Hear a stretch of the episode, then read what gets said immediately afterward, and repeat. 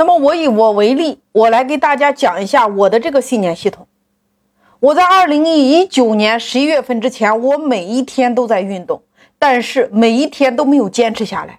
就是只要一运动，我的大脑就会出现几个字儿：太累了，太疼了，太痛苦了。这是不是我们普通人今天对于运动的记忆？就是你看，我每天从公司回到家，吃过饭之后，紧接着就是休息。你看，这是我的信念系统。就是我已经养成了这个习惯，但是呢，从二零一九年十一月份以来，我开始每一天在家健身。大家想不想听听是什么感觉？挥洒汗水的这个场景，太有感觉了，太有魅力了。我会对着镜子跳呀，每一天的早上，空腹会跳半个小时的舞。过去那简直是要命啊！太累了，但是从二零一九年十一月份开始，到今天为止，我每天早上会空腹运动半个小时，晚上继续运动半个小时，每一次做完就两个字叫兴奋。你看，这个事儿事件是不是健身这件事儿，是不是每天早上和晚上各跳半个小时的舞蹈，体能训练，对吗？那我想要的结果是什么呢？我要的结果就是，你看啊。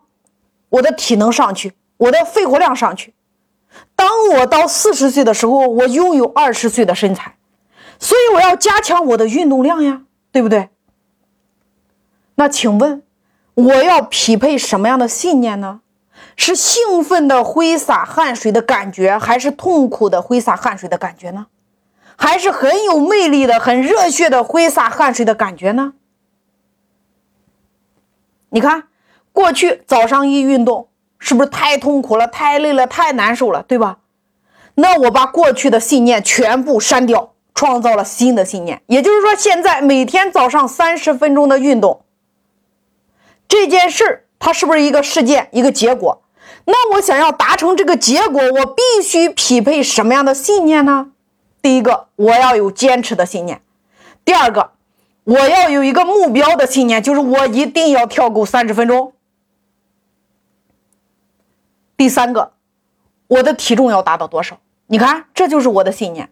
所以你会发现，坚持一定是我的信念。还有就是我的目标，我达成的那个结果的目标，而且是我超级享受运动的这件事儿，是不是也是我的信念？所以今天我要给大家布置一个作业，就是你要达成什么事件，你写下来，你要给自己匹配什么样的信念。